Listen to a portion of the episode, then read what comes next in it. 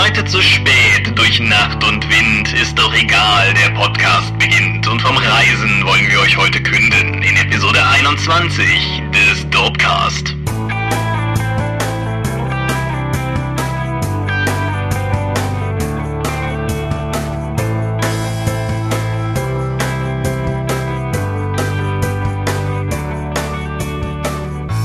Hallo und herzlich willkommen zur nunmehr 21. Episode des Dopecast. Wieder einmal hier zusammengekommen, um über Themen zu reden, die auf die eine oder andere Art und Weise irgendwie mit Rollenspiel zu tun hat.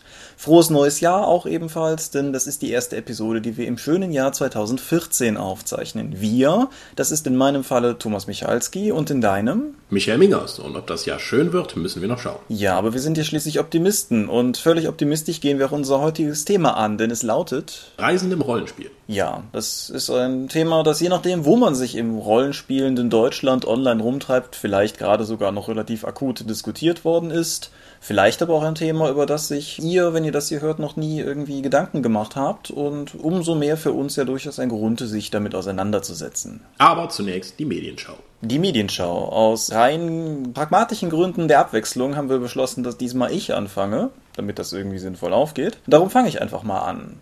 Ich habe noch vor dem neuen Jahr sozusagen endlich einen Film gesehen, den ich da auch schon seit längerem auf dem Kieker hatte, nämlich Django Unchained. Der große, epische Western von Quentin Tarantino mit Jamie Foxx und Christoph Waltz, Leonardo DiCaprio und einem ganzen Haufen anderer guter Schauspieler. Ich bin da mit relativ großen Hoffnungen reingegangen, weil, beziehungsweise rangegangen, weil ich zwar über die Kill Bill Phase so ein bisschen meinen Draht zu Tarantino verloren hatte, aber Glorious Bastards ziemlich cool fand und ich denke, das ist vielleicht auch der passendste Vergleichsfilm. Wenn man Glorious Bastards gemocht hat, dann schlägt Django vermutlich in eine ähnliche Kerbe. Es ist ein, ja, zum einen sehr auf Christoph Waltz zentrierter Film, zumindest über weite Teile er lebt sehr von seiner eigenwilligen Erzählstruktur, von seinem Spiel mit Dogmen, mit Tropes, mit Sprache. Und ja, er ist ein tauglicher Western, er ist aber auch gleichzeitig ein tauglicher Tarantino. Ich denke, das hält sich so in etwa die Waage, was die stilistischen Einflüsse betrifft. Er ist wie erwartet, verhältnismäßig brutal. Wobei der Film für mich das interessante Feature hatte, dass so die klassische Western-Action-Gewalt, also wenn Leute angeschossen werden und so, völlig überzeichnet ist, wie man das von Tarantino kennt, während andere Arten von Gewalt, beispielsweise die Behandlung von Sklaven, was ohnehin ja ein großes Thema in dem Film ist, sehr realistisch und schmerzlich realistisch geschildert und gezeigt wird. Und das führt insgesamt dazu, dass man meines Erachtens den Film gut gucken kann. Er ist mit 165 Minuten echt nicht kurz, guckt sich aber trotzdem sehr schön an einem Stück weg, hat keine großen Längen und ja, hat mir rundum gut gefallen. Ja. Ist der dir mal untergekommen? Nee, ich habe den noch nicht gesehen. Was hast du denn gesehen? Ich habe jede Menge gesehen, deswegen muss ich mich jetzt entscheiden. Ich könnte noch mal darüber reden, dass ich diesen alten italienischen Barbaren-Gassenhauer geguckt habe namens die Barbaren mit den grölenden Zwillingen. Aber noch viel anderer Kram, aber worüber ich reden möchte, ist ein Zeichentrickfilm und der heißt Planet Hulk. Ja, wie man vielleicht schon annehmen konnte, ist das von den Avengern oder den Westküstenrechern, wie sie mal hießen. Der Hulk, der wird, weil er zu zornig wird, von seinen Kollegen auf einen anderen Planeten geschossen, was ich für eine total großartige Möglichkeit habe, äh, was ich für eine total großartige Möglichkeit halte, mit Problemen umzugehen. Dann ist er aber so wütend, dass er die Steuerungselektronik des Schiffs kaputt schlägt und dann kommt er woanders aus und was folgt, ist effektiv John Carter vom Mars, nur nicht mit John Carter, sondern mit dem Hulk. Weil dieser Wüstenplanet, auf dem er dann landet, gibt es rot, äh, Menschen mit roter Hautfarbe und grauer Hautfarbe und es gibt insektoide Wesen und äh, die ganzen Tropes, die auf diesem Planeten vorkommen, erinnert schon sehr stark an die John Carter Sachen, die Romane. Und dieser Zeichentrickfilm ist eigentlich zwischen, je nachdem welches Land du guckst, der ist nicht offiziell in Deutschland erschienen, ab sechs oder ab zwölf freigegeben und der ist hammerbrutal. Also ich war sowas von überrascht. Also der Hulk ist ja dafür bekannt, dass er jetzt nicht unbedingt die zärtlichste Kreatur unter der Sonne ist. Hier ist aber der Hulk noch relativ freundlich. Ein plottragendes Element davon ist, dass dieser Planet immer mal wieder von Drohnen angegriffen wird, die Menschen unter die Haut krabbeln und diese dann zu Art mutierten Zombies machen lassen. Wer jetzt von das neueste Mantic-Spiel, Dead Zone, kennt, die Plague sehen exakt so aus, mit so buckeligen, muskelbepackten Schultern, wo Stacheln rauskommen. Ich glaube, die haben einfach diesen Film geschaut, als sie die designt haben.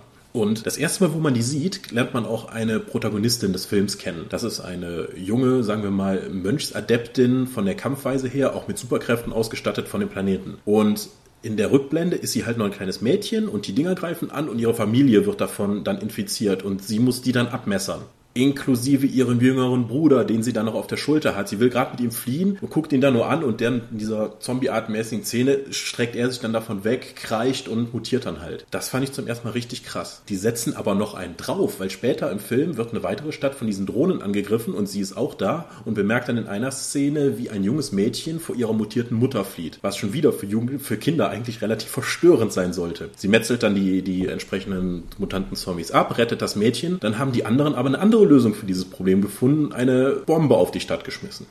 Dank ihrer Superkräfte über, übersteht sie des, den Bombeneinschlag. Das Mädchen, was sie auf der Schulter aber noch mit sich trägt, nicht. Und du siehst noch, wie sie halt traurig durch die Stadt läuft und das Mädchen, was sie in dem Arm hält, dann langsam als Asche dann zerfließt, bevor sie dann zu, weinend zusammenbricht. Und ich weiß nicht, was sie dazu geschrieben hat in einem Film, wo, wo ich eigentlich über den Hulk gucken möchte, wie der Leute verprügelt, solche Szenen einzubauen. Weil sterbende Kinder sind ja schon eine Sache, aber auch noch auf diese Weise. Huh. Es klingt aber trotzdem auf jeden Fall spannend. Also einfach von, von dem ganzen Ansatz her. Der, der ganze Film ist eigentlich sehr zu empfehlen. Der geht irgendwie nur knapp über eine Stunde, meine ich, habe ich im Hinterkopf. Aber wer auf John Carter vom Mars steht oder die ganze Science-Fiction-Allüren oder auch diese romantische Fantasy, sollte sich den auf jeden Fall anschauen. Ja. Um ganz kurz den Zeichentrickgedanken aufzugreifen ich habe sozusagen mich jetzt chronologisch fortbewegend über die Zeit oder in der Zeit zwischen den Jahren zwei Filme gesehen. Und der eine ist halt auch ein Zeichentrickfilm. Ich will da gar nicht so viel zu sagen, weil ich glaube, jeder, der hier zuhört, hat das letzte Einhorn schon mal gesehen. Falls nicht, dann ändert das. Ich habe den sehr lange nicht mehr gesehen gehabt. Ich habe den als Kind gesehen und als ich dann irgendwie im Nachhinein dann twitterte, dass ich den halt nochmal gesehen habe, gab es teilweise auch Reaktionen von Leuten, die halt meinten, dass sie relative Kindheitsschrecken damit verbinden, sei es jetzt irgendwie der rote Stier oder irgendetwas anderes rund um den Film, was ihnen halt als gruselig in Erinnerung geblieben war. So war der das Zoo. Hm? Der rumreisende Zoo. Ja. Die Harpie. Meine Ja. Güte. Ja, aber ich denke auch einfach die, die Atmosphäre später, wenn, wenn, wenn halt sozusagen sich das, das wirkliche Schicksal der Einhörner lüftet und so. Ich hatte den auch lange nicht mehr gesehen und ich muss zu meiner Freude feststellen, dass das alles immer noch greift. Dieser Film ist von 1982. Das macht überhaupt nichts. Er guckt sich heute immer noch genauso fantastisch wie früher und er guckt sich auch als Erwachsener noch immer genauso fantastisch wie früher. Und ja, wie gesagt, wer, wer ihn schon mal gesehen hat, aber länger nicht mehr oder sowas, guckt den einfach nochmal, weil gerade auch wenn man vielleicht ein bisschen scheut, so sich, man will sich seine Kindheitserinnerungen ja auch nicht alle kaputt machen und die wenigsten haben den, haben dem Zahn der Zeit so wirklich gut getrotzt. Aber das letzte Einhorn ist halt auch heute immer noch ein, ein Film, der, der einfach nur zu begeistern weiß. Und wenn die Ja, DVD auch, würde ich sagen, ist einer der definierenden Filme meiner Kindheit. ja, und ich denke auch, es ist für viele, die sich im Bereich Fantastik rumtreiben, auf die eine oder andere Weise ein prägender und definierender Film gewesen. Kann gut sein. Ja. Wer die DVD bei sich rumliegen hat oder entsprechend anderes Medium, das dessen fähig ist, es lohnt sich, sich in der deutschen und der englischen Tonspur ein wenig hin und her zu schalten, solange König Haggard in der Szene ist, weil Christopher Lee sich halt in beiden Fassungen selber spricht. Also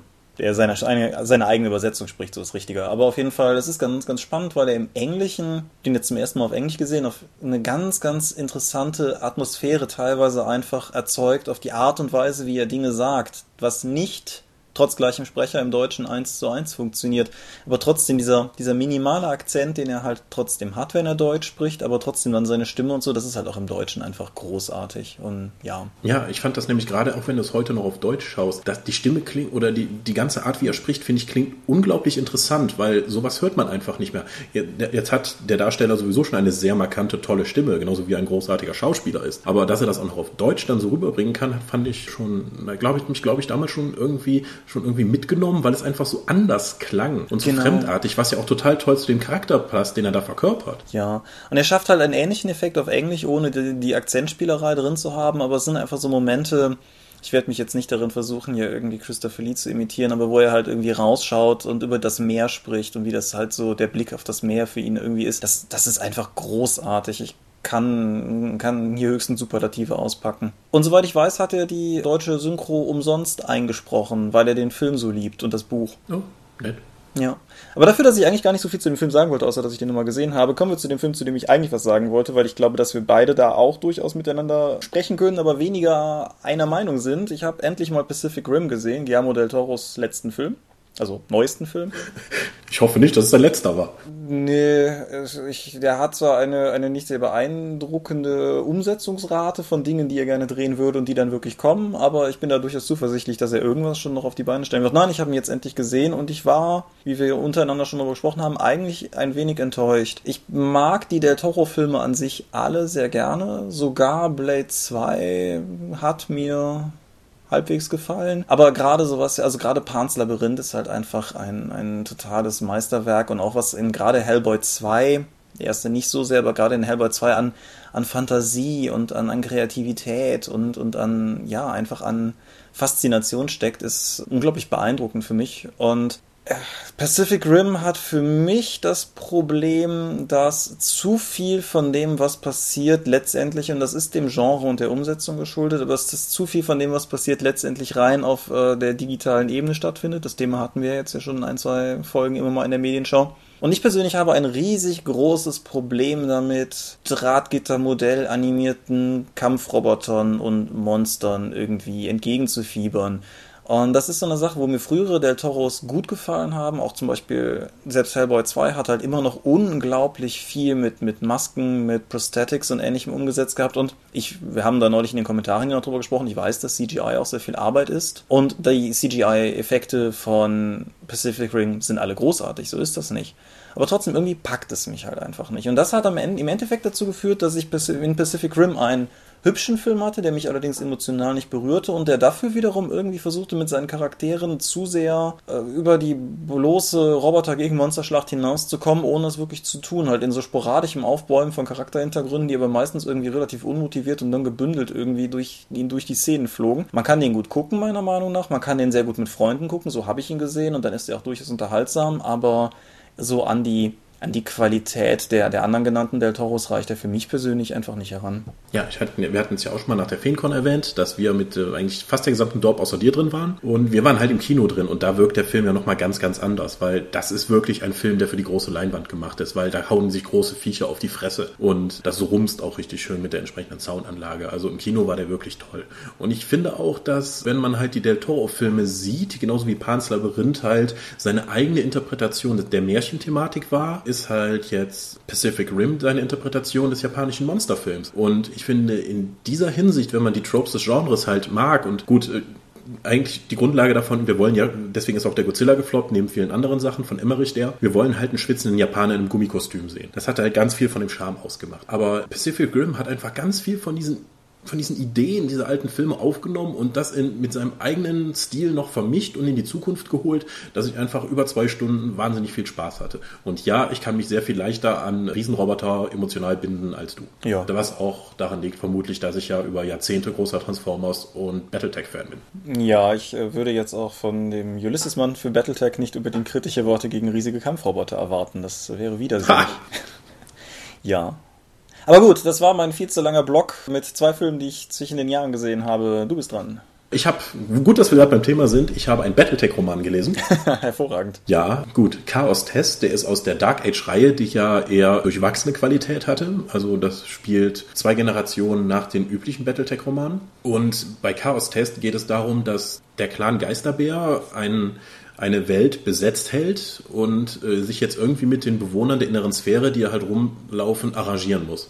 Und man hat zum einen dann dieses Besatzerszenario, weil die Geisterbären gehen davon aus, wir kommen und helfen euch, weil ihr versinkt hier im Chaos und wir geben euch Stabilität und die Bewohner der inneren Sphäre meinen, äh, ihr seid Besatzer, ihr seid Unterdrücker, was macht ihr hier überhaupt? Und dieser Konflikt wird sehr interessant aufgeschlüsselt, weil tatsächlich Charaktere dort agieren und nicht immer einfach nur Mechs gegeneinander geschickt werden, wie viele andere das dann einfach lösen. Auch wie viele Fraktionen da eigentlich ihre Finger im Spiel haben, genauso wie Wirtschaftsinteressen plötzlich mit reinspielen, dass es Extremisten auf beiden Seiten gibt, aber auch, dass die Clangesellschaft, die ja sehr rigide ist und die von Kriegern geführt wird, dann auf diese freiheitsliebenden Zivilbevölkerung dann trifft, was mit denen dann insgesamt passiert. Das waren sehr viele sehr interessante Sachen, die dort thematisiert werden, über die ganze Action hinaus, die Battletechs normalerweise kennzeichnen. Und das, finde ich, ist sowieso eine der, der ganz tollen Sachen, die die Battletech-Romane immer geleistet haben. Nicht nur aus verschiedenen Perspektiven einen Konflikt zu beleuchten, sondern auch darüber hinaus zu gehen, außer der tollen, pathosbeladenen Ehrenhaftigkeit. Und Chaos Test sticht da wirklich sehr positiv hinaus.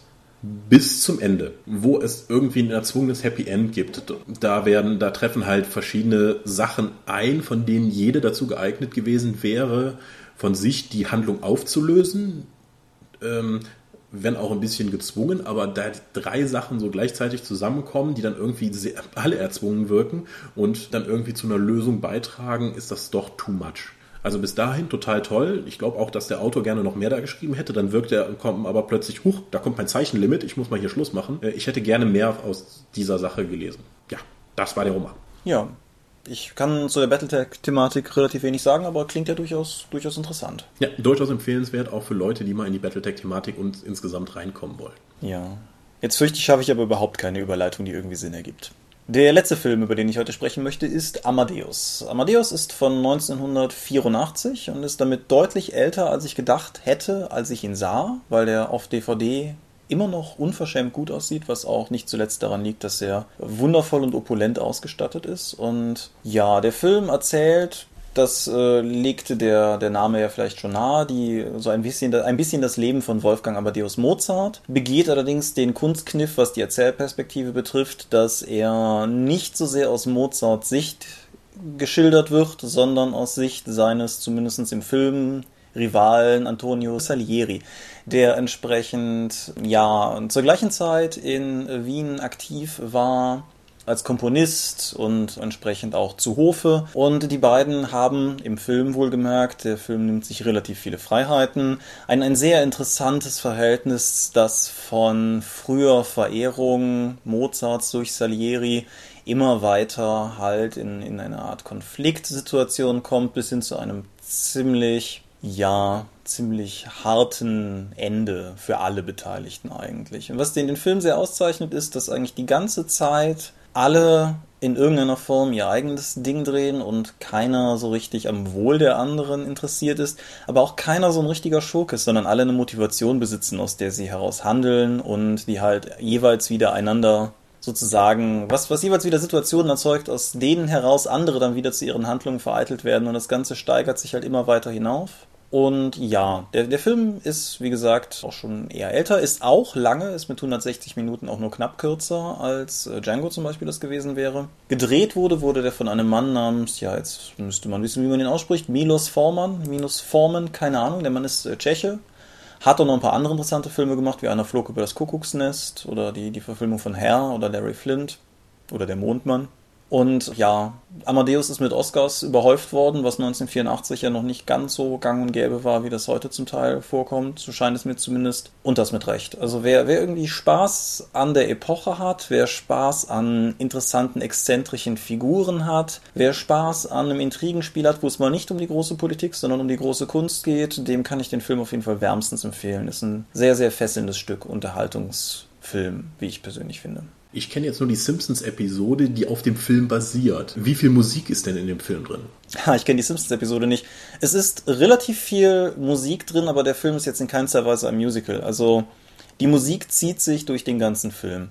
Es ist immer wieder Thema und es geht auch letztendlich immer um, um Musik, um Kunst, weil das zumindest der Mozart, wie er im Film gescheitert ist, er auch gar keine andere Wahl hätte. Der, dieser Mann lebt für, für die für die Kunst oder so, die er schafft. Und natürlich gibt es so ein paar Schlüsselpunkte, gerade halt, was halt auch die großen Kompositionen Mozarts betrifft. Und bei Salieri muss ich tatsächlich ein bisschen passen, weil so fit in Musikgeschichte bin ich jetzt auch nicht. Aber ähm, ja, das, das zieht sich als komplettes Thema durch, aber man kann diesen Film, glaube ich, guten Gewissens gucken, ohne irgendwie, sagen wir mal, jetzt Musikhistoriker, Musiktheoretiker oder auch nur Musikhistorik interessiert zu sein. Die Charaktere machen den Film interessant. Okay. Weniger kulturell wertvoll. Ich habe noch das Regelbuch von Warzone Resurrection gelesen, dem Tabletop. Eine schöne Überleitung. Nicht wahr? Man soll nicht immer betonen, wie toll Überleitungen sind. Das wirkt immer doof. Die Bindung des Buches ist so doof. Also sowas habe ich noch nicht erlebt. Wenn ich das halt hochnehme, jeweils an den Hardcover-Enden packe, dann rutscht das Buch sozusagen hinten aus der Bindung raus. Weil das ist im Vorsatz und Nachsatz geklebt, aber nicht so wirklich durchgängig. Deswegen, jedes Mal, wenn ich das in die Hand nehme, rutscht das halt an, an einer vorne oder hinten halt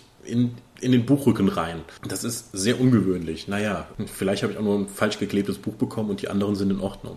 Es ist ein Skirmish-Tabletop-System, ich hatte es glaube ich schon mal erwähnt. Deine Truppen werden jeweils von einem Warlord angeführt. Das finde ich an sich nicht schlecht, nur die Idee, halt immer so eine sehr mächtige Figur aus der Fraktion zu nehmen und die für deinen kleinen Trupp als Anführer zu machen, wirkt ein bisschen bizarr. Stell dir einfach vor, der Papst kämpft mit zwei mit zwei, mit einem Dutzend Standardsoldaten. Mhm. Da fragst du dich auch, hä?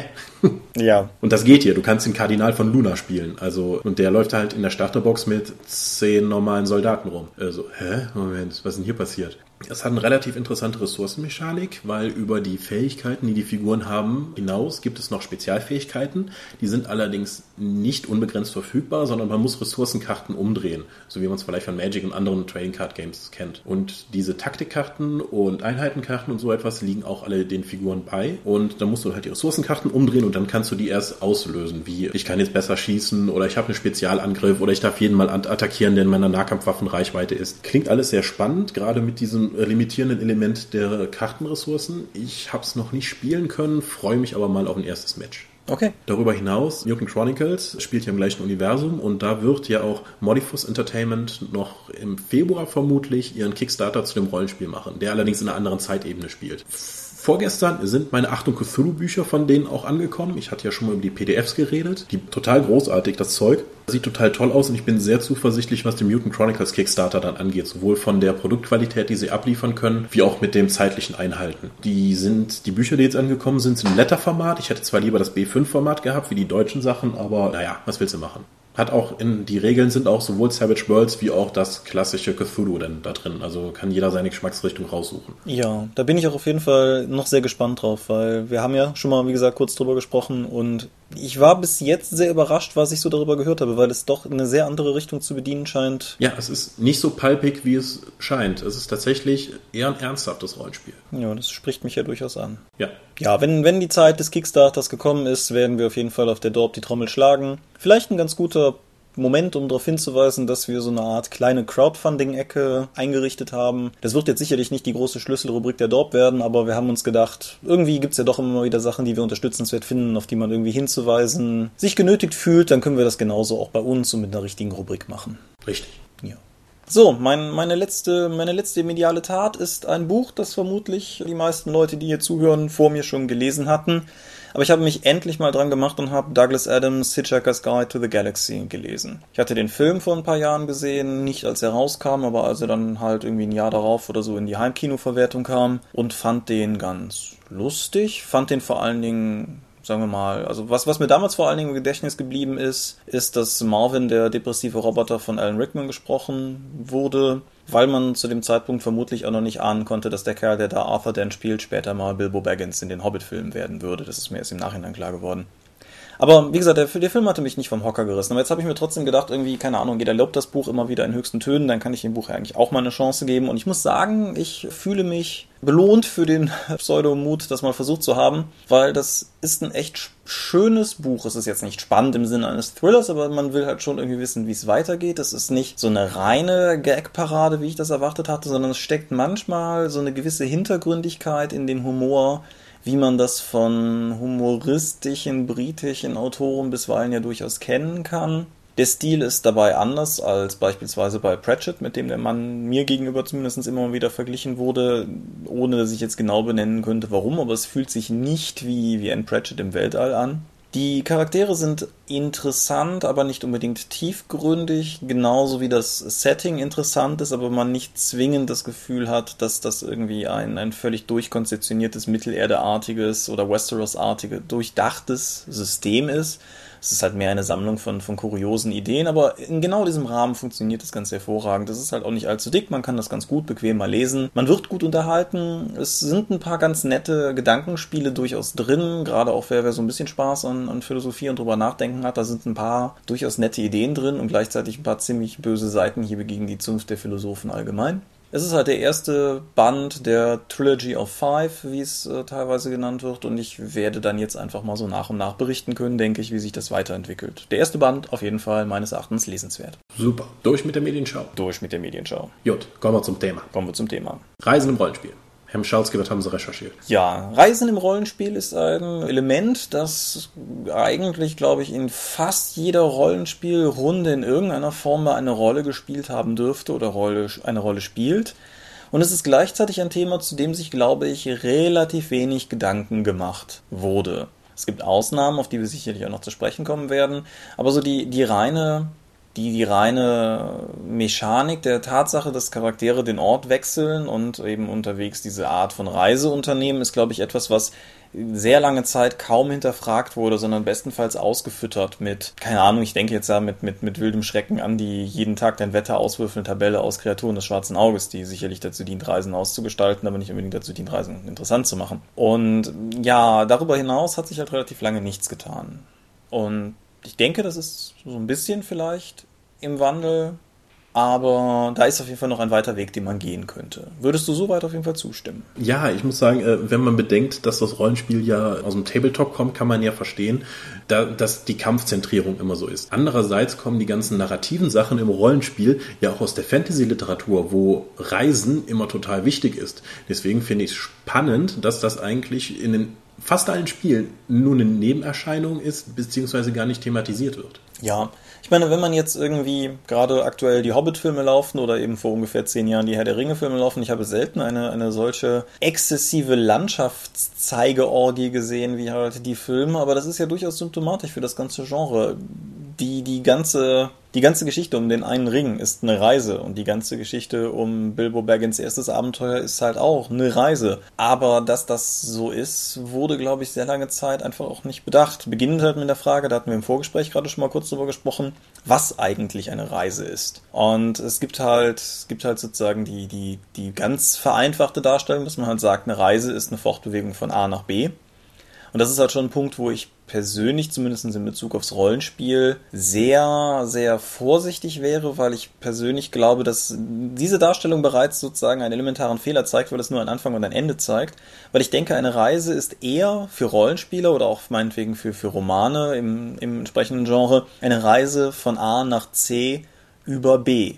Und dieses B ist halt genau der Bereich, wo das Reiseabenteuer stattfindet. Ja, das Reiseabenteuer, also normalerweise in den meisten Erzählungen ist ja die Reise das eigentliche Abenteuer. Und der Punkt C von dir angesprochene ist ja nur das Ziel. Und das, alles, was interessant ist, passiert dazwischen. Beim Rollenspiel ist es allerdings meistens so, wir starten irgendwo, dann passiert zwischendurch vielleicht mal eine Zufallsbegegnung und dann kommen wir am C, am Ziel an, wo wir dann unsere eigentliche Quest abliefern. Aber alles dazwischen, da kann noch so viel passieren. Ich meine, wir hatten ja die Beispiele jetzt mit dem Hobbit und so etwas. Alles, was da narrativ zwischendurch passiert ist, sind ja nicht einfach nur Zufallsbegegnungen, sondern Sachen, die als Konflikt zu dem eigentlichen Ziel stehen. Ja, und die natürlich auch im Endeffekt, wenn man sich einfach mal nüchtern betrachtet, den ganz, ganz großen Teil der, der Lesezeit bzw. der Screentime einnehmen. Ich nehme an, dass wenn Tolkien D&D-Abenteuer geschrieben hätte, der Lonely Mountain oder viel mehr auch noch entsprechend äh, Saurons fröhlicher Vulkan, dass das halt natürlich irgendwie, weiß ich nicht, große Dungeon-Areale gewesen wären, so dass der Aufenthalt da letztendlich auch nochmal länger gewesen wäre, weil ich meine, Hand aufs Herz, Frodo und Sam steigen halt auf den Berg hoch und dann landet der Ring in der Lava. Das ist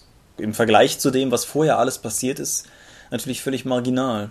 Ja, aber die, die ganzen Zufallsbegegnungen, so nennen wir sie mal, die zwischendurch passieren, sei es nun, dass sie irgendwie Leute treffen oder so etwas, das dient ja nicht schlussendlich, dass sie ihre Reise äh, fortsetzen können, beziehungsweise nur, dass sie diese Herausforderung überwinden müssen, um ihre Reise fortsetzen zu können. Das heißt, äh, wir sagen immer gerne, der Weg ist das Ziel. Und in den ganzen Narrativa ist es immer so, dass der Weg das Ziel ist, weil das die meiste beschriebene Zeit ist. Beim Rollenspiel aber nicht. Da ist das Ziel das Ziel. Und ja, das dazwischen wird irgendwie dann immer nur die Reise an sich, die dazwischen passiert, wird meistens halt ignoriert. Ja, oder halt auch irgendwie zusammengefasst so unter dieser komischen Prämisse, dass dass das halt schon irgendwie, ne, das, das muss man dann halt irgendwie überbrücken und vielleicht, vielleicht hat man mal einen Kampf irgendwo in der Mitte der Reise, damit man das Gefühl hat, irgendwie auch Strecke zurückgelegt zu haben, weil ich meine, gerade beim Pen Paper ist es, glaube ich, auffälliger als bei jeder anderen Form von Rollenspiel. Im Grunde ändert sich ja am Setting überhaupt nichts. Der Spielleiter sitzt immer noch an derselben Seite des Tisches und erzählt immer noch genauso wie vorher erzählt, hat nur eventuell andere Details, wenn die Spieler woanders hingereist sind. Aber dieses Gefühl, wirklich eine lange Strecke zurückgelegt zu haben, das muss halt auch erstmal entstehen. Filme können es sich da leicht machen durch Montagesequenzen mit beeindruckenden Landschaften. Bücher können das letztendlich auch erreichen durch die Schilderung der Landschaften, aber beim, beim Rollenspiel habe ich das Gefühl, wird das gar nicht groß angestrebt. Das ist tatsächlich irgendwie fast kein Unterschied. Naja, wie spannend ist es auch, wenn da vorne dir jemand sitzt und dir halt sozusagen drei Seiten aus dem, Hob aus dem Hobbit oder Herr der Ringe vorliest mit Landschaftsbeschreibung. Da gucke ich den, würde ich den in meiner Funktion als herausforderungsorientierter Spieler immer nur so sagen, ja, schön, wir gehen weiter. Ja, Kann man sich auch sparen dann. Ist richtig, ist, ist aber genauso halt, ich meine, das ist der Grund, weshalb ich Karl May niemals äh, viel Aufmerksamkeit gewidmet habe, weil ich bei Winnetou im Prinzip schon auf den ersten 20 Seiten an den Landschaftsbeschreibungen ausgestiegen bin, weil es mich einfach nicht gepackt hat. Ich wollte halt da auch Handlung haben. Das ist ja durchaus vergleichbar. Aber es ist halt trotzdem einfach, man, man muss da halt durchaus, denke ich, eine, eine, nach einer Lösung streben, wenn man halt möchte, dass, dass die Reise in der eigenen Runde einen relevanten Anteil an der Geschichte einnimmt. Und ich denke, es ist auf jeden Fall ein interessantes Element, um an der eigenen Geschichte entsprechend ja, Anteil zu nehmen.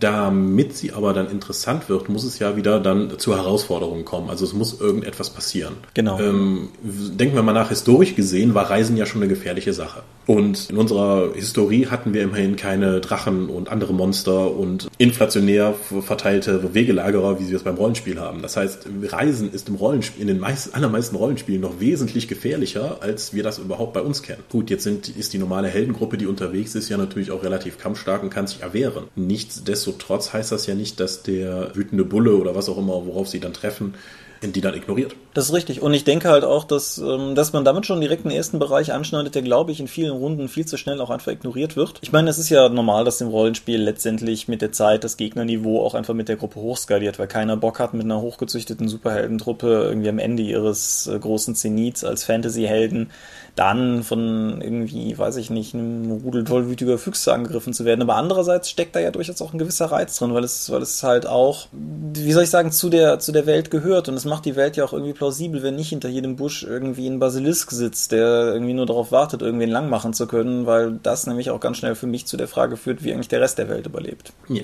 Ja.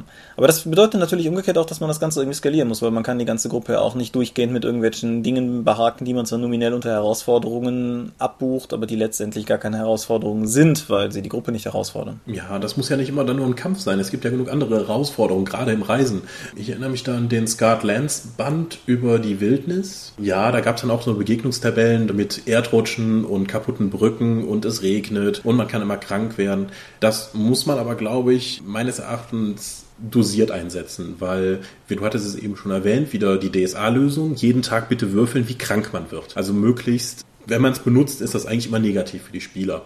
Das finde ich problematisch. Ja, das ähm, kann man, glaube ich, in nirgendwo so schön sehen wie bei dem zweiten der DSA-Computerspiele, Sternenschweif. Ich glaube, das Gefährlichste an dem ganzen Spiel war der Versuch, die Zwergenbinge zu finden, nicht wegen dem, was in den Gebirge umging, sondern ich weiß nicht, wie viel, mit wie vielen Leuten ich schon gesprochen habe, die alle ihre Helden an den Dumpfschädel oder so verloren haben, weil die halt irgendwie krank geworden sind, den Zwergenbingen-Eingang nicht fanden und jämmerlich in dem Reisesystem verreckt sind. Ja, das ist natürlich nicht die Form von heroischem Abenteuer, die man erleben möchte. Nein, und ich glaube, also ich kann mir ehrlich gesagt nicht vorstellen, dass selbst der, der hardcoreigste unter den Histo-Mittelalterspielern irgendwie Bock drauf hat, irgendwie ihre Gruppe um Gruppe an irgendwie den Rotz zu verlieren. Das, naja, das kann ich mir auch nicht vorstellen. Ah, Total Particle durch Erkältung. Ja, das ist ja auch mal was, was nicht jeder erzählen kann. Ja, nee, klar, das heißt, es braucht auf jeden Fall was anderes. Aber wo, wo ich gerade Computerspiele erwähne, du hattest Red Dead Redemption auch gespielt, oder? Ja. Ich finde, das hat es teilweise ganz interessant gelöst, irgendwie, indem du halt manchmal einfach, ich meine, da lief es also meistens auch auf Kämpfe hinaus, was natürlich auch ein bisschen dem Genre geschuldet ist, aber irgendwie, dass halt mal Leute am Wegesrand standen und um Hilfe baten oder irgendwie jemand einfach nur am Wegesrand hockte und jemanden hatte, der verstorben war und irgendwie Hilfe suchte, was er mit der Leiche machen sollte. Das war halt zumindest irgendwie, weil das Spiel ja doch sehr viel daraus besteht, dass du mit einem Pferd durch eine staubige Einöde reitest, hat es das Spiel eigentlich sehr gut gelöst, dadurch immer wieder so ein bisschen Leben reinzustreuen. Genau, es hat die Spielwelt lebendig gemacht. So absurd das eigentlich war mit der Dichte, die da passierte mitten in der Wüste. Aber es war konstant, dass du irgendwas Interessantes zu tun hattest, wenn du nicht gerade mal wieder in den Sonnenuntergang reitest und dich an der Grafik berauscht hast. Ja, oder mal wieder dein Reitpferd an Pumas verlierst. Ja, ja, das Übliche. Also ich weiß, bei Red Dead Redemption gab es eine Kreuzung, da bin ich eine halbe Stunde nicht weggekommen, weil ich habe irgendein Tier erschossen, wollte das Fell runternehmen, dann habe ich Kojoten angegriffen, dann habe ich die Kojoten, wollte ich dann noch das Fell abziehen, dann haben Räuber angegriffen und so hat sich das immer wieder gesteigert, bis ich, bis ich dann in diesem Haufen von, von Leichen lag. Aber so muss das natürlich auch im Rollenspiel nicht auszugrenzen. Also viele sagen ja, okay, eine Reise ist der Punkt von A nach B und dazwischen kommt eine Zufallsbegegnung, weil mehr wäre nur die Verschwendung von allen, um zu zeigen, ja, guck mal, die Spielwelt ist gefährlich, aber mehr Zufallsbegegnungen sind einfach nur die Verschwendung von, äh, von der Zeit von allen, die am Spieltisch sitzen. Das ist schade, gerade wenn man so sagt, dass äh, Zufallsbegegnungen halt immer nur sind 1W6 plus 3 Orks. Es kann ja viel mehr sein, aber das, dieses Zufallselement kann man ja auch steuern.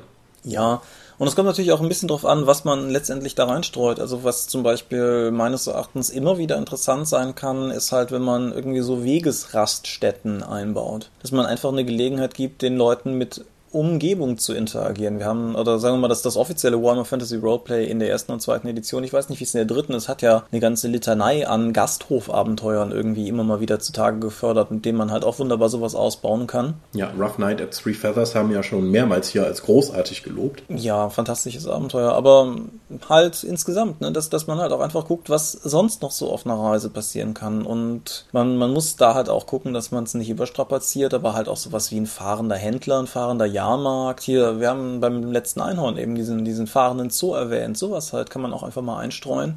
Wodurch halt zumindest irgendwie so ein gewisser Hotspot erzeugt wird. Und wenn man jetzt eine Kampagne spielt und nicht eine One-Shots, kann man es vielleicht sogar wiederholt auftreten lassen. Dann hat man noch so ein gewisses Element von Kontinuität, wenn man halt diesen fahrenden Zirkus immer mal wieder trifft oder so. Aber das führt uns von dem eigentlichen Reiseaspekt weg. Wie würdest du denn vorschlagen, wäre eine, eine, wie soll ich sagen, ein sinnvoller Umgang mit dem Themenfeld der Zufallsbegegnung.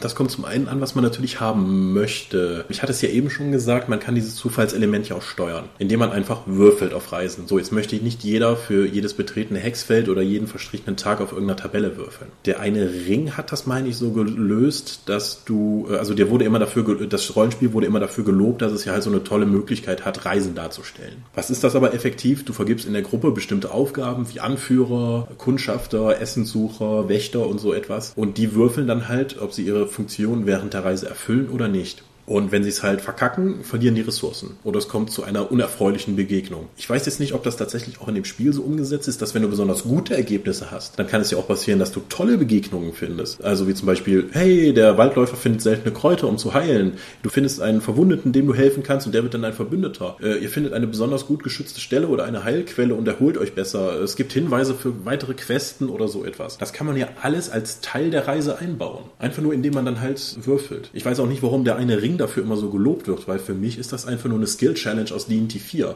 Das haben wir ständig gemacht. Hm, vielleicht, weil er tatsächlich einfach es geschafft hat, das, das Augenmerk darauf zu lenken. Ob D&D 4 das vorher gemacht hat oder nicht, dahingestellt, aber wenn, wenn der eine Ring es halt letztendlich war, der es geschafft hat, die Fahne hoch genug zu schwenken, dass die Leute es bemerkt haben, dann ist es verständlich, dass sich die Aufmerksamkeit darauf lenkt. Ja. Das ist ja, ist ja mit allem immer so. Ja. Aber ich finde, das ist eigentlich ein ganz guter Ansatz, dann irgendwie zu sagen, wenn es entsprechende Fähigkeiten und oder und oder Charakterklassen gibt in diesem Spiel, die solche Fähigkeiten haben, dann bitte auch drauf würfeln lassen, damit die Spieler dann auch merken, aha, ich habe hier meine Punkte reingesteckt und jetzt kriege ich dafür was raus. Ist das nicht toll? Genauso anders herum kannst du es dann simulieren, wenn jetzt, sagen wir mal, die Gruppe von Gariter Streunern und Krieg, äh, Magier und Kriegerakademie Abgängern, die noch nicht mal wissen, mit welchen Sträuchern man sich den Arsch abwischen muss, halt äh, durch den Forst ge äh, getrieben werden, die werden da vermutlich scheitern und Probleme Probleme bekommen. Und wenn du das einfach nur narrativ löst und sagst, ihr kommt da hinten an, dann klaust du sozusagen denen die Möglichkeit, die Schwächen ihres Charakters auszuspielen oder die damit zu konfrontieren. Ja, nicht nur das. Ich denke auch, Achtung, Literaturwissenschaftler-Exkurs. Es gibt ja das Modell der Heldenreise. Und die Idee der Heldenreise ist halt grob gesagt, ich packe mal irgendwie den Wikipedia-Link hier drunter, damit ich das jetzt hier nicht in allen Details irgendwie ausführen muss. Aber die Grundidee ist, dass halt ein, eine Figur erwählt wird, der Held zu sein und nach anfänglichem Zögern dem Ruf zum Heldentum halt auch folgt, dann entsprechend aufbricht, es auf Probleme gestoßen wird, dass Mentorenfiguren entsprechend auftauchen, die ihn sozusagen ein wenig anleiten, dass dann größere Schwellen überwunden werden müssen, es müssen Drachen erschlagen werden oder es müssen irgendwelche Intrigen durchschaut werden. Die Probleme schreiten fort, diese Unterstützung durch den Mentor geht entsprechend fort und letztendlich erfolgt dadurch eine Transformation dieser Figur hin zum Helden. Das ist jetzt natürlich super hochgestochen für das, was die meisten Pen-Paper-Runden auch wollen. Interessant finde ich es halt aus, aus dem einen Grund heraus, dass wenn man davon ausgeht, dass doch irgendwie das meiste, was wir mit Fantasy machen, irgendwie den Tolkien im Blut hat. Bei Tolkien ist es ja ganz ausgeprägt. Gerade wenn man, wenn man sich jetzt, was weiß ich, beim Herr der Ringe Frodo nimmt, dann, dann ist es ganz, ganz deutlich. Er geht halt auf diese Reise, er verlässt zum ersten Mal in seinem Leben wirklich das Auenland, geht in ganz fremde Regionen herein, findet die Unterstützung Unterstützer, stößt auf die Hürden. Und dann, und das ist der Teil, der mich immer so fasziniert hat, auch am Ende, wenn er wiederkommt, merkt man ja sowohl im Buch als auch im Film, wenn auch unterschiedlich nuanciert, dass dieser Frodo, der wiedergekommen ist, nicht mehr der Frodo ist, der gegangen ist, sondern dass er sich durch die Reise so verändert hat, dass er halt entsprechend einfach nicht mehr in dieses Umfeld hineinpasst. Genau, er hat jetzt so ein hohes Level, dass er das komplette Auenland beherrschen könnte.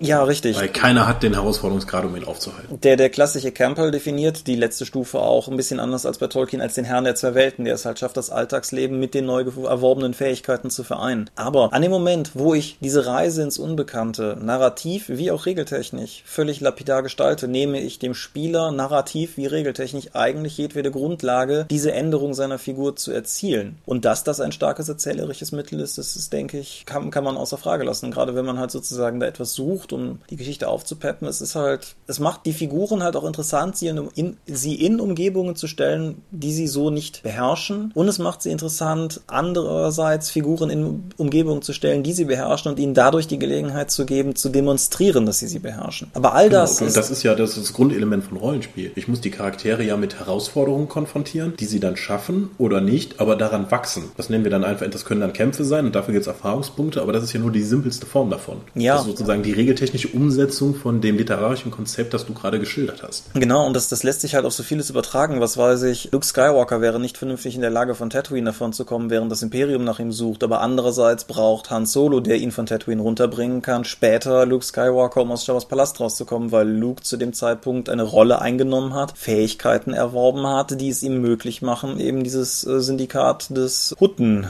ich bleib mal bei Hutten, äh, Jabbas auf jeden Fall zu zerschlagen. Und wie gesagt, das ist, das zieht sich durch so viele Erzählungen hindurch und das ist dem Rollenspiel eigentlich auch so naheliegend, aber es benötigte dafür einfach den, diesen elementaren Settingwechsel. So. Genug Rambling. ich glaube, gerade diese, diese Wildnisabenteuer sind unterrepräsentiert im Rollenspiel.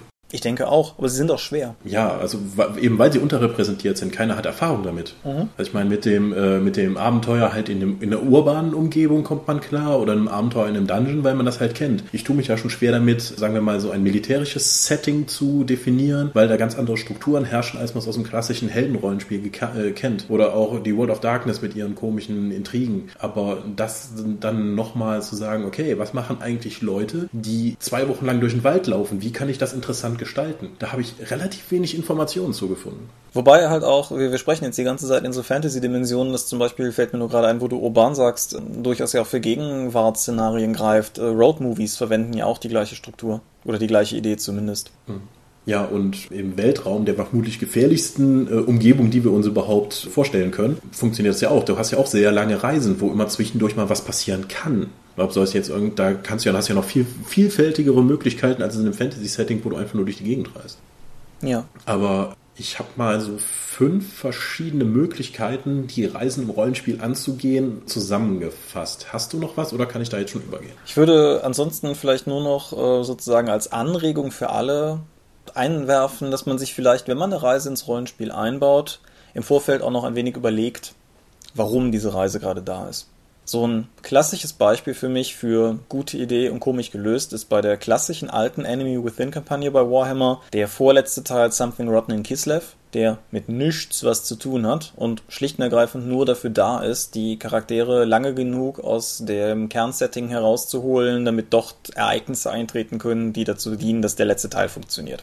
Das ist halt so ein, so ein Paradebeispiel für ganz obskurer Grund für die Reise. Aber wenn man jetzt mit all dem, was wir gesagt haben und mit dem, was du mutmaßlich noch sagen wirst, an die Sache rangeht, kann man es vielleicht tatsächlich nutzen, dass man halt entsprechend diese, diese charakterverändernden Aspekte stärker herauskehrt, dass man die neuen Perspektiven, die gewonnen werden, stärker herausketten, dass man es dadurch, wenn man tatsächlich allen Teilen treu bleiben wollte, auch tatsächlich schafft, Something Rotten in Kislev zu einem berechtigten Teil der Enemy Within Kampagne zu machen und nicht nur den komischen, exotischen Add-on zwischendrin. Aber das. Ja, aber auch hier gilt, es funktioniert besser, wenn man nicht über das Auftragsgeberschema läuft, sondern wenn die Charaktere oder die Spieler ihren Charakteren eine entsprechende Motivation geben oder für sie für sie finden, dahin zu gehen. Man kann ja auch einfach sagen, okay, als Spielleiter auf einer Metaebene, das nächste Abenteuer spielt in Kislev. Überlegt euch mal einen Grund für eure Charaktere dahin zu gehen bis nächste Woche. Dann hat man, glaube ich, auch schon auf Spielersicht, obwohl man diese Meta-Information hat, das kann einige stören. Ich finde das immer ganz toll, weil da kann ich selbst schon eine, eine eine Motivation für meinen Charakter finden, damit das Abenteuer, das der Spielleiter unter, unter schweißtreibender Arbeit äh, ausgearbeitet hat,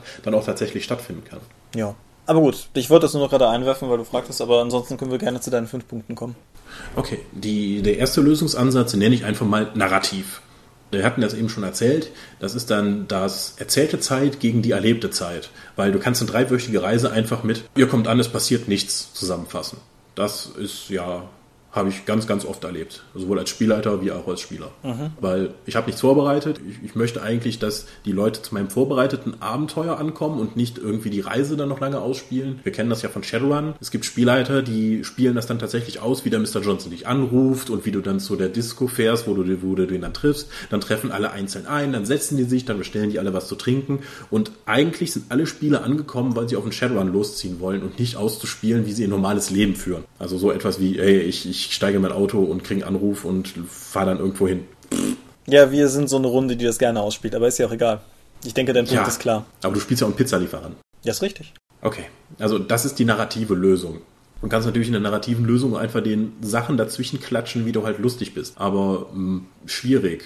Weil ohne, weil gerade wenn ich so etwas vorbereite, hätte ich gerne Werkzeuge zur Hand. Und das äh, führt mich zur Lösung 2 das Würfeln auf Zufallstabellen. Das kann zum einen das Extrem sein, dass einfach jeden Tag das Wetter ausgewürfelt wird, wobei das im besten Fall ja dann nur noch irgendeine Auswirkung auf die Reise haben sollte und nicht einfach nur, ja, als ihr morgens aufwacht, äh, regnet es und es hört den Tag nicht auf und dann, okay, wir gehen weiter. Äh, ja, okay, ihr kommt abends an. Das ist ja doof weil das bereichert nicht das Spiel, das fordert meinen Charakter nicht heraus und es hat keine mechanischen Auswirkungen, dass ich irgendwie eine Probe schwieriger habe oder so etwas. Es hätte genauso gut schneien können oder Sonnenschein sein können und es hätte keinen Unterschied gemacht. Mhm. Das heißt, wenn ich irgendwas beschreibe, dann muss, sollte es auch schon einen Unterschied machen. Und wir hatten jetzt schon mehrmals Zufallsbegegnungen erwähnt, Zufallstabellen, und die können wahnsinnig inspirierend sein. Bitte nicht bei Zufallstabellen einfach nur daran denken, es kommen jetzt W6 Gegner vom Typ Y.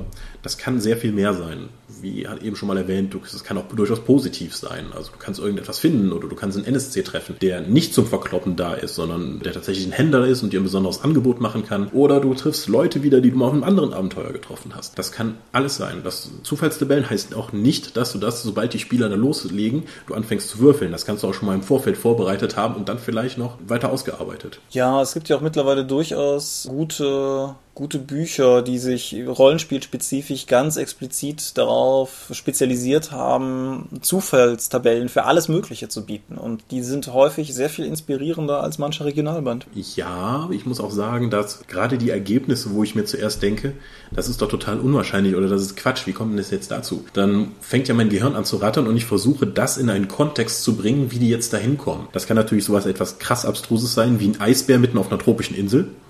Ja. Ne? Völlig abstrus, aber dann fängst du an, fängt dein Gehirn an zu rattern.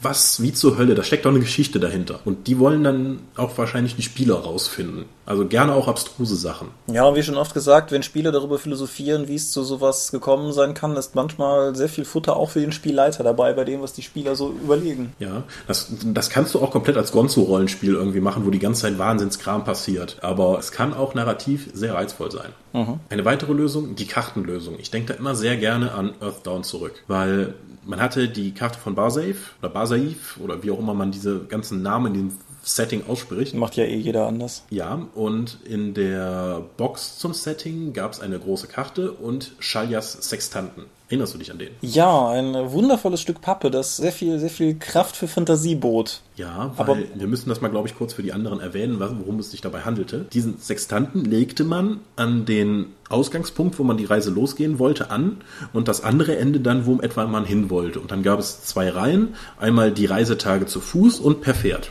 Ja. Und das war eine sehr flexible und aber auch sehr stimmige Möglichkeit, durch dieses Setting zu reisen. Ich meine, das ist im Grunde nichts, was man nicht auch durch eine Tabelle hätte lösen können, zumindest grob. Aber alleine der Akt, dass man das halt machen konnte, dass man seine Reiseroute vermessen konnte, machte das Ganze so viel präsenter, dass ja, es halt dann letztendlich doch mehr bot als nur die Summe seiner Teile. Genau, und dieses äh, Element, dieser Sextant, der war ja auch durchaus ein Ingame-Item. Das heißt, wenn du denn deine Gruppe das Ding zur Verfügung gestellt hast mit der entsprechenden Karte, dann konntest du auch schon einen sehr starken immersiven Schub dadurch erreichen, dass einfach die ganze Gruppe sich über diesen Tisch beugt und den Sextanten anlegt, um die Route zu errechnen. Hm, wobei das natürlich auch eher eine grobe Einteilung ist, weil die man hat ja effektiv nur Luftlinie damit ausgemessen. Ja. Und das klappt ja in den wenigsten Fällen. Teil, also das hat jetzt nicht gesagt, irgendwie, ja, hier ist noch so ein Waldbereich oder so, dann ist die Bewegungsrate halbiert.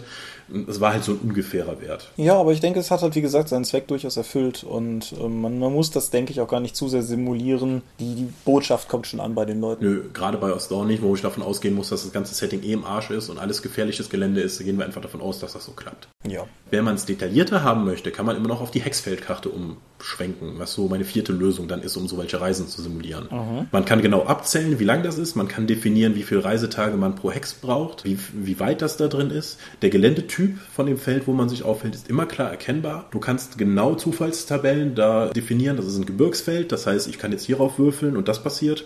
Es ist eine eher abstrakte, aber eine sehr hilfreiche Darstellungsform, um Reisen zu simulieren. Ja, auf jeden Fall. Hast du das schon eingesetzt? Indirekt. Du warst, glaube ich, sogar bei irgendeinem gemeinsamen Urlaub mal dabei, als ich gerade eifrig dabei war, Dragonlance-Karten zu zeichnen. Ja. Und ich habe halt für die Spieler von Hand Karten gezeichnet, die keine Hexfelder oder dergleichen besaßen, aber für mich intern nicht mit Hexfeldern, aber mit Squares gearbeitet, aber so, dass ich halt für mich hinter meinem Spielleiterschirm sehr präzise sagen konnte, wie sie reisen, wie lang sie reisen und so weiter, aber die Spieler gleichzeitig ein eher immersives Dokument halt in Form dieser Karten in der Hand hatten. Das hat eigentlich ganz gut funktioniert. Das funktioniert auch toll, wenn du dein Rollenspiel halt auf eine höhere Ebene setzen möchtest, mit Reichsverwaltung oder ich möchte jetzt hier ein Dorf platzieren oder die Leute hier umsiedeln. Hier der Wald soll abgeholzt werden und dann soll da das Land urbar gemacht werden oder ich möchte hier den Fluss umwandeln. Dafür sind Hexfeldkarten auch total super geeignet, weil man das einfach sehr präzise darstellen kann. Das ist dann keine realistische Darstellung wie auf einer Karte mit wirklichen Größenverhältnissen, sondern eine sehr funktionelle. Mhm. Meine letzte Lösungsansatz wäre so ein Point-of-Light-Setting. Das heißt, du hast eine, du hast die Kartenlösung, aber anstatt jetzt irgendwie zu sagen, wir bewegen uns jetzt wild herum, definierst du einfach einige Punkte, die von Interesse sind, sei es nun Städte, Dungeons, Händler oder sonstiges, und verknüpfst die teilweise, nicht alle, teilweise miteinander mit Reiserouten. Wie zum Beispiel jetzt hier die Stadt A führt zu Stadt B, das ist der Knotenpunkt, die führt noch zu C, D, E und von Stadt E kommst du dann wieder zu dem Dungeon F, sodass du immer die über diese Bindfäden sozusagen entlangreisen kannst. Die Spieler sehen auf der Karte direkt, was die interessanten Orte sind die kannst du, muss nicht eine Karte sein, du kannst es auch wie das Questbrettspiel von Pegasus das gelöst hat, durch ausgelegte Karten dann symbolisieren. Aber durch diese Bindfadenlösung zwischen verschiedenen Orten kannst du die Reiserouten relativ gut planen und du kannst auch noch auf diesen Reiserouten dann definieren, welche Art von Gefahren es da gibt, welche Tabellen dafür gelten oder welche Wahrscheinlichkeit für einen täglichen Encounter oder so etwas ist. Sagen wir mal, zwischen Stadt A und Dungeon B gibt es eine 30-prozentige Wahrscheinlichkeit auf der Tabelle XY zu würfeln. Dann hast du wieder eine klare Definition Information, wie du das machst, aber mit dem Point-of-Light-Setting weißt du schon mal ganz genau, es gibt einige Zentren der Zivilisation und des Interesses und dazwischen ist einfach alles total gefährliche Wildnis und ist eigentlich nichts Interessantes, wo wir nachgucken können. Dann kann es ja auch nicht wie bei der Kartenlösung passieren, dass jemand auf eine Karte zeigt und sagt, hier will ich hin, was ist da? Der Spielleiter sagt dann, ja, da ist nichts. Das sagt ja dann auch keiner, weil da sind immer aus überraschenden Momenten dann plötzlich Sachen da, weil wir wollen ja am Abend was erleben. Ja. Oder wie es bei Osdorn auch in einem, bei einem NSC sehr schön gesagt wurde, was soll das heißen, meine Karte ist falsch, wo ist die Stadt, die hier sein sollte? Ja, es ist halt auch, keine Ahnung, also auf der einen Seite hat man immer so diesen Gedanken beim Pen-Paper-Rollenspiel, dass man die totale Freiheit hat, weil man kann ja theoretisch überall hinreisen, überall in das Land, überall auf den Kontinent, überall in den Weltraum, je nachdem, was man spielt. Das ist de facto aber natürlich gar keinen Sinn hat, weil natürlich die Engine, auf der das alles beruht, sprich die Fantasie des Spielleiters in dem Falle oder eben der der Setting ausgestaltenden Person, die legt ja letztendlich sowieso Knotenpunkte fest die das alles verbinden. Und natürlich habe ich die Möglichkeit, in einer wilden Kurve von Gareth nach Wehrheim zu reisen, aber warum sollte ich das tun? Genau, es gibt eine Route, die Sinn macht oder die gerade verfügbar ist und der Spielleiter hat das vermutlich im Kopf sowieso schon so für sich definiert. dann wirst du die vermutlich auch entlang reisen. Ja, das, das, keine Ahnung, das, das ist ja durchaus in der wirklichen Welt auch nicht anders. Es gibt sicherlich Aberdutzend Wege, wie ich von hier zu dir oder von hier zu meinem Elternhaus komme, aber es gibt halt nur eine sehr begrenzte Anzahl von Wegen, die wirklich Sinn ergeben. Ja. Und mit diesem Point-of-Light oder Knotenpunktsystem kannst du das durchaus darstellen. Also ich finde gerade das Knotenpunktsystem verbindet viele Vorteile von den vorangegangenen Sachen. Ich würde das tatsächlich auch präferieren, wenn ich jetzt sowas leiten müsste. Mhm. Außer es ist jetzt sowas wie die Königsmacher-Kampagne, wo einfach die Hexfelder für die Reichsverwaltung total sinnvoll sind. Aber so zum Abenteurerleben, ich weiß, ich komme in ein neues Gebiet, hier sind die interessanten Settings, Punkte und so gefährlich oder so lange dau äh, dauert halt die Reise von Punkt A nach B oder so, lässt sich damit prima darstellen. Ja. Gut. Das wären so jetzt meine Lösungsansätze zu dem Problem Reisen im Rollenspiel. Ja, was ich vielleicht noch anhängen würde, das hat jetzt so nicht direkt was mit dem Vorhergesagten zu tun, aber das gehört für mich irgendwie auch noch zum Reisekomplex hinzu. egal auf welcher Ebene, ob jetzt irgendwie jetzt erzählerisch oder regeltechnisch, wir haben ja im Vorfeld schon darüber gesprochen, dass es die Charaktere auf jeden Fall beeinflusst, in die Fremde zu gehen. Einfach nur vielleicht nur mal das verstärkend aufgreifend guckt, dass die Fremde auch fremd ist. Also keiner hat Bock darauf, für den Rest der kompletten Kampagne mit dem Komplex Sprachbarriere zu hantieren. Aber als unsere Draw-Runde das erste Mal in die Tagesfläche kam, war es halt schon irgendwie interessant, dass plötzlich keine Sau Undercommon zu sprechen schien. Und so, so Aspekte kann man halt durchaus mal hervornehmen. Und man, man hat halt auch die Möglichkeit, ganz andere NSCs einzusetzen. Und Reisen sind halt immer eine gute Gelegenheit, mal frische Ideen reinzuimpfen. Und wenn man sozusagen aus einem deiner fünf Wege oder einem sechsten, den wir vielleicht jetzt nicht genannt haben, seinen Modus operandi gewählt hat, hat man auf jeden Fall einen ersten großen Schritt getan. Aber ich denke, man sollte halt danach auch immer, immer im Hinterkopf behalten, was Reisen ausmacht, dass es halt in die Fremde geht, in das Unbekannte und dass man das auch immer ein wenig im Hinterkopf behält, wenn man seine Ereignisse ausarbeitet. Weil ich denke, ja, wobei das eigentlich schon ein Thema für eine neue Episode ist, nämlich so, wie exotisch darf es denn sein? Weil viele von den Kulturen, die in einem Rollenspiel begegnen, sind näher beieinander, als wenn ich jetzt nach Japan reisen würde und vermutlich den totalen Kulturschock bekomme. Ja, und umgekehrt gibt es Rollenspiel-Zivilisationen, die total weit auseinander liegen, aber die halt letztendlich doch durch irgendwie Mechanismen geeint werden, eben beispielsweise in diversen Rollenspielen, die der Einfachheit halber erstmal davon ausgehen, dass zumindest jeder Spielercharakter eine Variante von Common in irgendeiner Form spricht, um halt das Problem gar nicht erst in der Runde zu haben, dass die Spieler nicht miteinander reden können. Aber du hast recht, das ist ein Thema für eine eigene Runde, deshalb habe ich das auch erstmal hinter angestellt, einfach nur, um es aber zumindest erwähnt zu haben. Gut. Ich glaube, wir haben gesagt, was über Reisen zu sagen ist. Ja. Das heißt, das ist der Moment, wo ihr Zuhörer uns sagen könnt, was über Reisen zu sagen ist, was wir nicht erwähnt haben, was wir erwähnt haben, was aber Quatsch ist, was wir erwähnt haben und was gut ist. Lasst es uns hören, lasst es uns wissen. Das Kommentarfeld steht euch offen. Ja. Noch was ganz anderes. Auch die Dorp unternimmt eine Reise und diese Reise dauert jetzt bald schon 15 Jahre. Genau genommen am 2.2. wird die Dorp nämlich 15. Und wir haben das letztes Mal schon erwähnt und das ist eine ganz coole Sache und wir arbeiten immer noch so ein bisschen daran für uns selber herauszufinden, was genau wir eigentlich jetzt damit anfangen wollen, dass die Seite 15 wird. Aber eine Sache ist seit gestern bei uns online, zumindest hoffe ich das, während ich das hier einspreche, und zwar ein Gewinnspiel.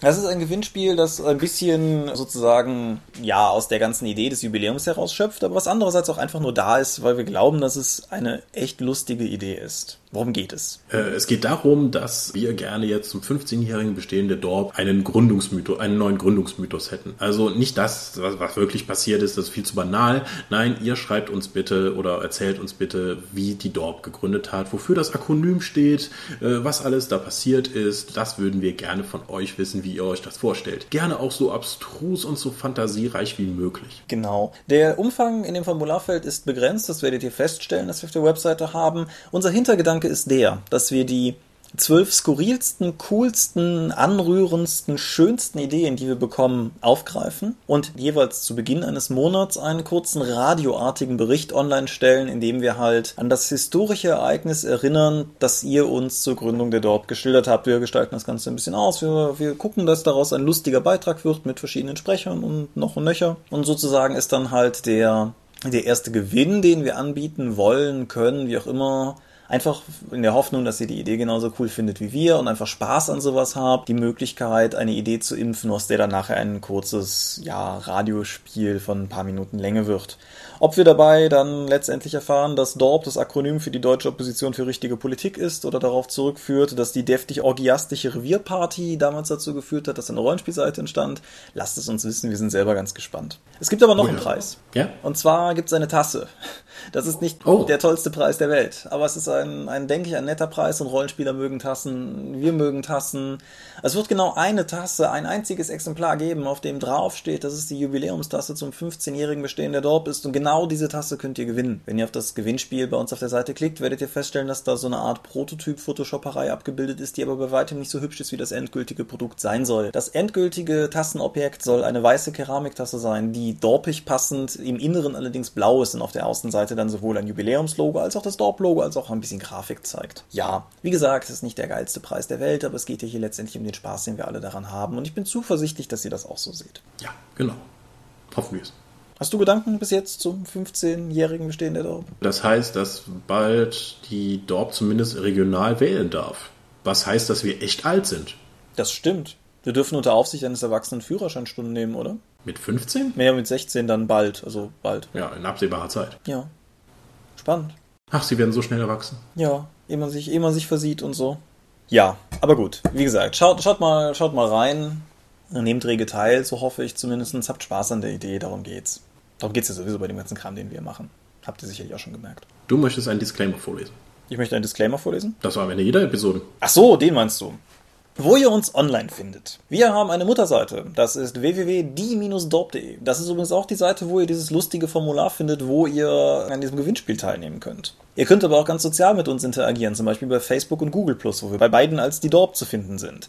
Wir sind auch bei RSP-Blogs zu finden, zumindest wenn die RSS-Feeds so wollen wie wir und äh, werden da oder postulieren da entsprechend Neuigkeiten, die wir haben. RSS-Feeds, zwei davon. Der eine offeriert nur Neuigkeiten rund um den Dorpcast, der andere offeriert alles, was wir auf der Dorp so treiben. Wenn ihr nur den Dorpcast wollt, könnt ihr uns auch über iTunes abonnieren. Dann müsst ihr nur damit leben, dass ich am Ende immer erzähle, wo es uns sonst noch so gibt. Wenn ihr mit uns diskutieren wollt, haben wir dieses schöne Kommentarfeld bei uns auf der Seite. Wir sind aber auch im Tunnelon zu finden, wo wir eine eigene Rubrik haben, wo man mit uns reden kann. Da wir Videos online stellen, gibt es natürlich auch einen YouTube-Kanal von uns, der heißt, ihr ahnt es schon, die Dorp. Ihr könnt mit uns twittern, beispielsweise an die Dorp. Das kommt dann bei Tom an, aber erreicht uns letztendlich alle. Oder ihr twittert an Seelenworte, das bin ich. Mein Blog, mein privates, heißt auch Seelenworte und streift manchmal dieselben Gefilde wie hier. Und dein Blog heißt Legi Intellexikon im Navi, wird seit langem nicht mehr gepflegt, ist aber dennoch lesenswert. Ja, dann bleibt mir nichts mehr aus meiner stark hallenden, leergeräumten Wohnung, da ich momentan im Umzug befindlich bin. Viele Grüße an euch auszurichten und ich hoffe, wir hören uns dann spätestens in zwei Wochen wieder, wenn ich hoffentlich in der neuen Wohnung Internet habe. Wir sind da alle optimistisch und guter Dinge, ansonsten musst du halt aus dem Ulysses Hauptquartier heraus podcasten. Uh, spannend. Ja, geheimnisvoll und so. Ich wünsche euch ebenfalls tolle 14 Tage und wir hören uns dann entsprechend wieder. Adios. Und ciao, ciao.